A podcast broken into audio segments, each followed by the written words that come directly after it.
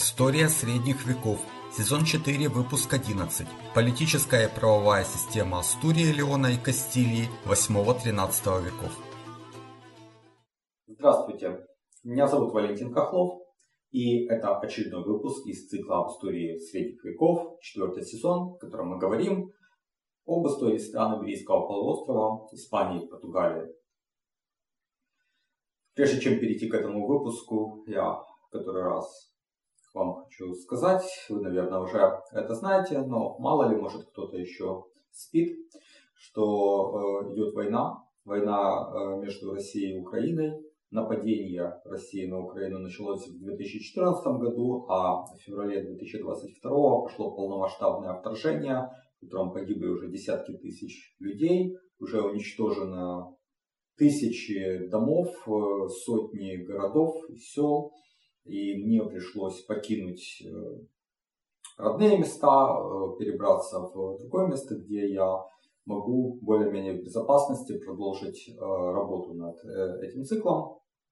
Поэтому, если у вас есть желание и возможность поддержать мою работу, то моя страничка на сайте Patreon, patreon.com, касая VAL, подчеркивание KHOKHLOV.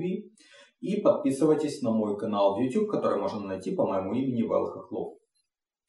Так, э, данный блок цикла посвящен историческому контексту э, королевства Астурия, Леон, Кастилия в раннем и высоком средневековье. В прошлый раз мы поговорили о социальной системе, о структуре общества. В этот раз поговорим о политической и правовой системе этих королевств. Э, начнем с того, что все земли в Астурии, ну, а затем в Леоне и в Кастилии а, можно подразделить, э, разделить на, собственно, королевские земли, королевский домен, на э, земли церковные и на земли светских сеньоров. Хотя, как и в Риме, у вестготов король был абсолютным владыкой, доминус рерум. Это также перешло и в Астурию. Э, но де-факто к концу раннего средневековья власть за пределами королевского домена у него была крайне ограниченной. Э, исключительная юрисдикция сохраняется на, собственно, королевских землях, а сеньоры становятся держателями, можно сказать, держателями э, тех земель, которые им даны в управление. Вспомним вот фразу в средневековых документах о том, что феодал держит феод. И э, сеньор, э, соответственно, ну, ему как бы делегировалось право взимать э, налоги и вершить суд. Постепенно все лица, которые находились в пределах сеньори, попадали под э, юрисдикцию сеньора. Либо как его сервы, то есть рабы, э, либо как патронируемые лица. Но вот в прошлый раз мы говорили, разные категории патронируемых лиц, но условно можно сказать, что в отношении клиент-патрон вписывались и отношения крепостных крестьян, и отношения вассалов. Поэтому они э, все были в юрисдикции сеньора э, данной э, сеньории. Если на земли э, сеньора проникал преступник, то королевские власти практически не могли ничего э, сделать с ним. Э, на практике, знать, часто добивалось запрета королевским чиновникам проникать в свои сеньории, Э, ну, также, кроме налогов, сеньор собирал и войско э, в своих землях, даже если это был призыв короля, то есть король собирал армию, это делегировалось дальше сеньорам, и в своей земле сеньоры собирали свой отряд.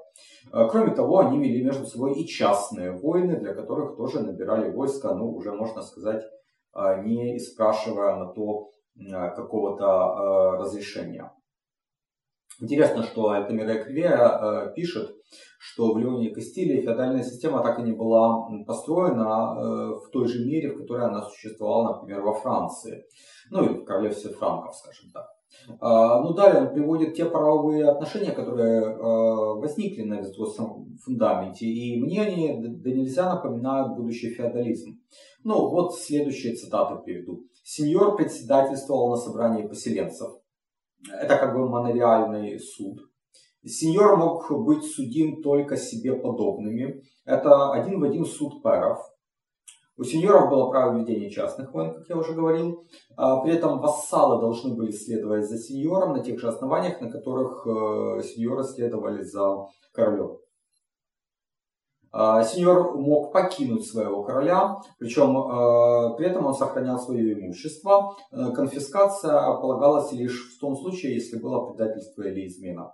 Самое интересное, на мой взгляд, феномен это то, что в период становления феодализма в Э, ну, это между, условно, 860 и 920 годами, э, между Астурией и Западно-Франкским королевством Э, тесных связей не было, не говоря уже о восточно-франкском. Дело в том, что между их землями там находилось э, несколько э, таких протогосударственных образований. Это, это не были соседи, между ними не было такой уж активной торговли, такого же активного обмена. Поэтому те отношения, которые возникали в Астурии, и те, которые возникали условно в будущей Франции, Э, они возникали независимо друг от друга. И вот, э, да, были особенности э, феодальных систем, но у них было очень много общего. И нельзя было объяснить, что одно произошло от другого. Фундамент у них был общий, а единственным общим фундаментом у них была, был германский элемент, сочетание германского элемента и римского элемента. А, поэтому это, скорее всего, свидетельствует о том, что феодализм являлся закономерным, естественным таким проявлением сочетания этих двух элементов. А, вот, потому что он возник, э, эта система отношений возникла в той или иной форме, очень похожей в Западной Европе, ну, Франция, страны Иберийского полуострова, Англия, Германия, в которых сочетался как раз германский и римский элемент, и не возникло в других э, частях э, мира, в том числе в Византийской империи, где римский элемент тоже был, а германского не было. Э, поэтому в подтверждение еще своих слов я также сошлюсь на авторитет Альтамира Кривия, который, описывая власть сеньора в своих землях, прямо указывает на то, что тот обладал объемом полномочий, таким же, как и римский магнат в своих владениях. Что касается публичной администрации, то в визготское время в Астурии, затем в Леоне Кастилии существовала канцелярия короля, э, Королевский совет, э, Курия. Э, как мы видим, позднее сохранились и соборы, только они играли несколько уже другую роль. Если изначально соборы это были, конечно, церковные соборы в первую очередь, то дальше они превращаются в собрание знати и духовенства, которые скорее решают уже политические вопросы, а не только церковные. Однако роль центрального правительства, как это характерно вообще для той эпохи в Западной Европе, там для 9-11 веков, роль центрального правительства уменьшается, усиливается децентрализация, возрастает власть местных правителей. А королевство, королевство в административном отношении делилось на округа, которые назывались комисса, а во главе стоял чиновник э, комас, то есть граф. Ну, можно сказать, это графство. Я не уверен, что прям термин графство там можно употребить, но округ, э, во главе которого стоял граф как королевский чиновник. На самом деле это наследие, конечно же, визготского, а до того римского правления. Э, был заместитель графа, он назывался викарий. Э, так, э, граф возглавлял его функции, возглавлял исполнительную и, суд, и организовывал судебную власть, потому что, что касается суда, конечно, Альтамира и Кривия пишут, что граф был судьей, но у меня есть подозрение, опять же, исходя из такой общей логики, что система была такая же, как и у других германцев, а именно, что это был суд присяжных. Вернее, это был суд общины, было общее собрание, из которого потом вырос суд присяжных, а граф, как чиновник, э, играл исключительно роль организатора судебного процесса. То есть он выступал с точки зрения процессуальной, а с точки зрения признания или непризнания вины, э, то это решал, э, решала община, решали присяжные, решали равные обвиняемого по положению. Дело в том, что сам факт наличия собрания э, Альтамира Кривия подтверждает. Э, он даже приводит термин, который обозначал это собрание. Оно, оно называлось «конвентус публикус». Обратите внимание на конвентус. Это же конвент. Конвент как собрание мы встречаем гораздо позднее, во времена Великой Французской революции. Да, вот национальное собрание – это есть конвент. Вот откуда, мне кажется, не случайно происходит это слово из общего латинского корня, которое обозначало собрание. Так что в Астурии это тоже собрание было. И собрание очень, мне кажется, похожее на собрание германской общины. И э, тут мы не можем не проводить параллели с франками и англосаксами, которых было в целом то же самое. Видимо, это э, вот как раз наиболее вероятная картина того, как был организован суд э, в Астурии, потом Леонии и Кастилии. А в середине XI века, по всей видимости, графы уже окончательно из чиновников превращаются в феодалов. А, дело в том, что король Фердинанд I уже начинает назначать своих наместников. То есть ему нужны именно королевские представители, и на графов он уже не, не может полагаться, они уже феодалы, а не чиновники. Поэтому он назначает э, своих наместников, э, их было меньше, чем графов, они были ну, вот, доверенными лицами, типа, наверное, тех, которые при Карле Великом назывались мисси. А, кроме того, были назначены Меринус Майорес, это тоже читовники. Они вели э, разбор судебных дел, то есть, видимо, процессуальная сторона была на них. Вообще слово Мерино или Мерино, не знаю, как правильно ударение, но мы его будем встречать и дальше в Испании для обозначения чиновников. А, правда, уже их роль меняется, от судебных они становятся скорее чиновниками исполнительной власти, там, налоговыми чиновниками, но в целом наиболее хорошим переводом этого слова является слово «бальи». Бальи, которых мы встречали во Франции, в Англии, тоже в высоком средневековье. То есть это вот новая публичная администрация, не римская, но средневековая. К середине 13 века процесс э, создания публичной администрации очень сильно продвинулся при Фердинанде III. Он создал новый институт так называемых Адалантадо. Э, это были наместники, которые управляли графствами как гражданские государственные служащие. То есть у них не было военных полномочий, они исключительно отвечали за гражданскую администрацию. А, законодательная власть оставалась за королем. А, основной правовой акт эпохи – это фуэро. Мы уже этот термин употребляли, сейчас мы о нем подробнее поговорим. Э, считается, что он происходит от, от латинского слова форум, кстати говоря. С моей точки зрения, наиболее хорошим э, переводом или аналогией является э, хартия. То есть это что-то типа хартии, которую английские короли предоставляли по тем или иным случаям. Эм, в меньшей степени, наверное, это как вот эдикты королей Франции в более позднюю эпоху.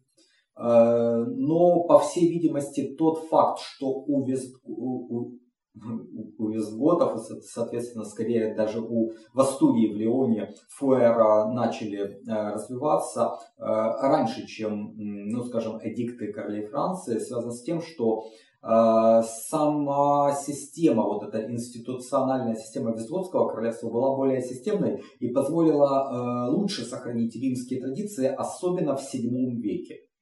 Когда в королевстве франков там был такой полный упадок публичной администрации, у визготов все-таки нет. Э, и поэтому римское наследие лучше сохранилось и перешло, соответственно, в Астурию, а затем в Леон и Кастилию. А, графы э, длительное время там еще оставлялись чиновниками, то есть они не стали феодалами так быстро, как у франков. Короли могли изменять границы их округов, то есть графств, условно скажем так. Они, э, короли могли назначать и смещать графов, а, и синериальный режим больше зависел от центрального правительства, от власти короля, чем э, у франков.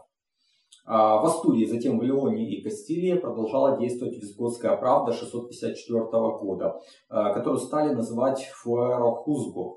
А, как и во времена Визготов, соборы продолжали играть такую законосовещательную функцию.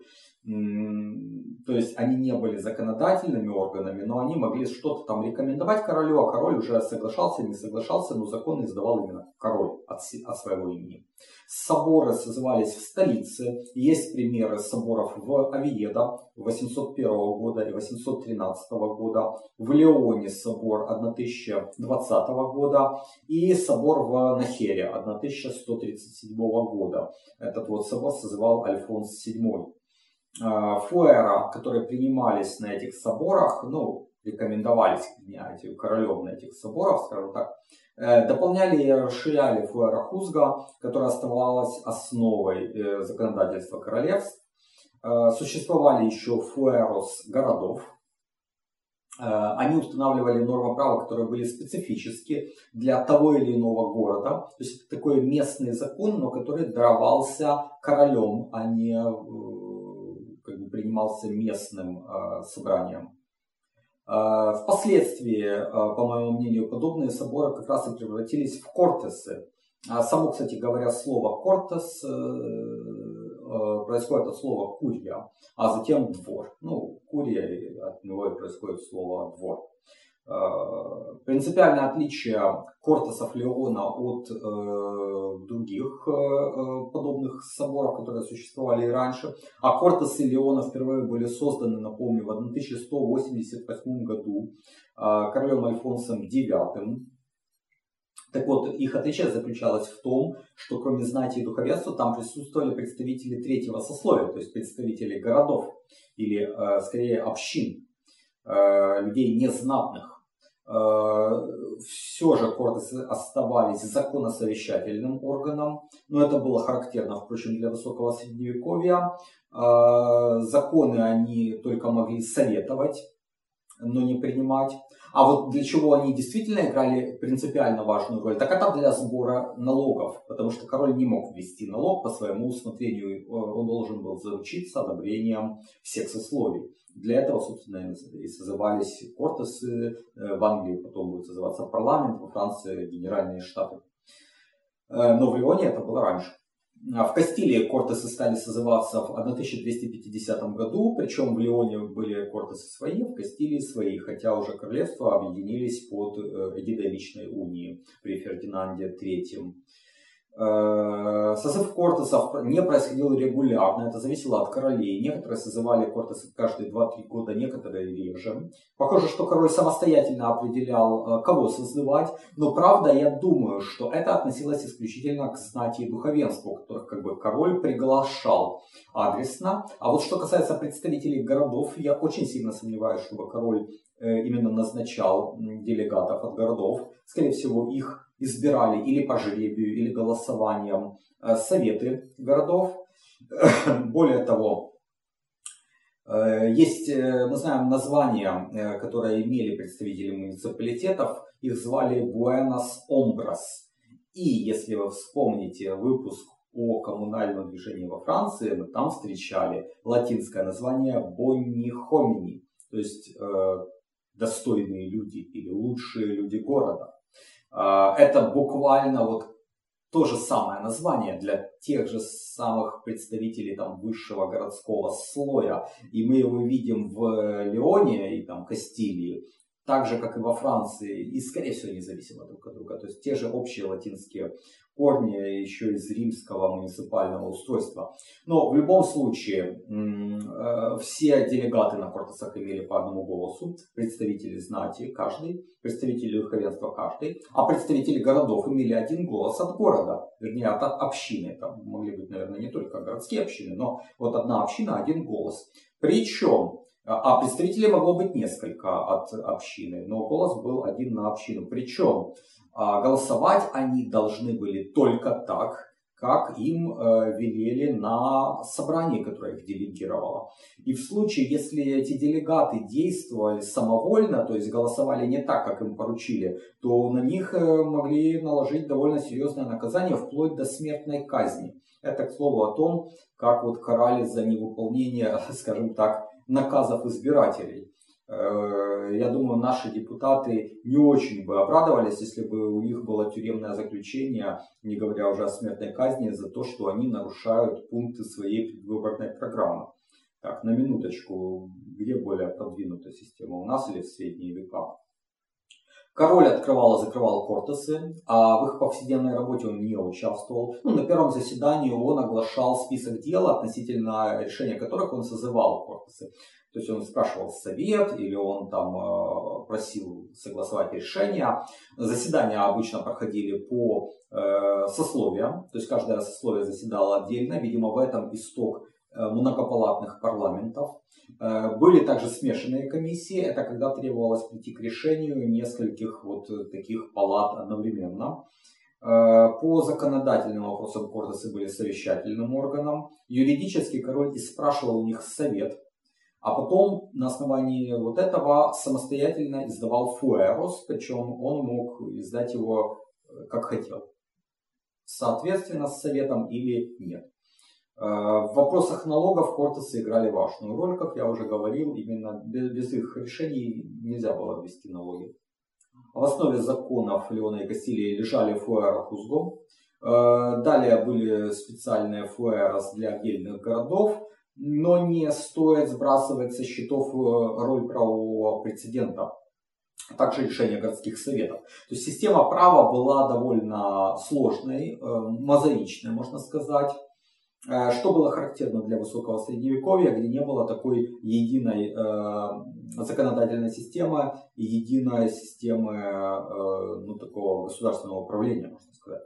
В результате вот право по состоянию на 13 век было довольно разнообразным. И как и в других германских странах, право возникает снизу от правоприменительной практики, от правового прецедента, а не спускается сверху решением какого-то органа государственного управления. Эта система в более чистом виде э, жила в Англии, конечно же, да, прецедентное право. В континентальной Европе это отмирает э, уже в более позднюю эпоху. И, исходя из того, что я только что сказал, я считаю, это мое личное мнение, что в Испании должны были бы существовать и аналоги французских кутюмов, то есть сборники правовых обычаев. А, самого термина мы не встречаем такого, но я подозреваю, что эти сборники также называли фуэрос. То есть это слово фуэрос является многозначным в таком случае. Почему я делаю такой вывод? А, дело в том, что предполагают, что вот как раз на соборе в Нахере Альфонсу VII были представлены фуэрос кастильских дворян. А э, как королю могли быть представлены фуэрос? А если бы это был только закон, который сам король и издавал, то королю они не могли бы быть представлены. Король бы их сам сформулировал сверху. А раз королю что-то представили, как уже существующие нормы права, то это может быть только правовой обычай, который возник из практики. А это по определению есть кутюмы. Поэтому вот я считаю, что э, в данном контексте ФРС э, мог означать такой вот э, сборник правовых норм, который вырос снизу, э, а не только закон, который сформулирован сверху. А, как и в других странах Западной Европы, в XIII веке в Кастилии Фердинанду III приходят мысли о централизации и унификации законодательства. А, он начал воплощать эту идею в жизнь, э, приказал собрать, создать сборник из э, семи частей, так называемый э, сетенарио, ну, септима это семь, да, вот отсюда и название. А, этот сборник должен был стать единым сводом законов для его обширного и разнообразного королевства, но Фердинанд III не успел закончить это дело, он умер, а его наследники, преемники сумели добиться только частичной унификации законодательства различных областей в королевстве.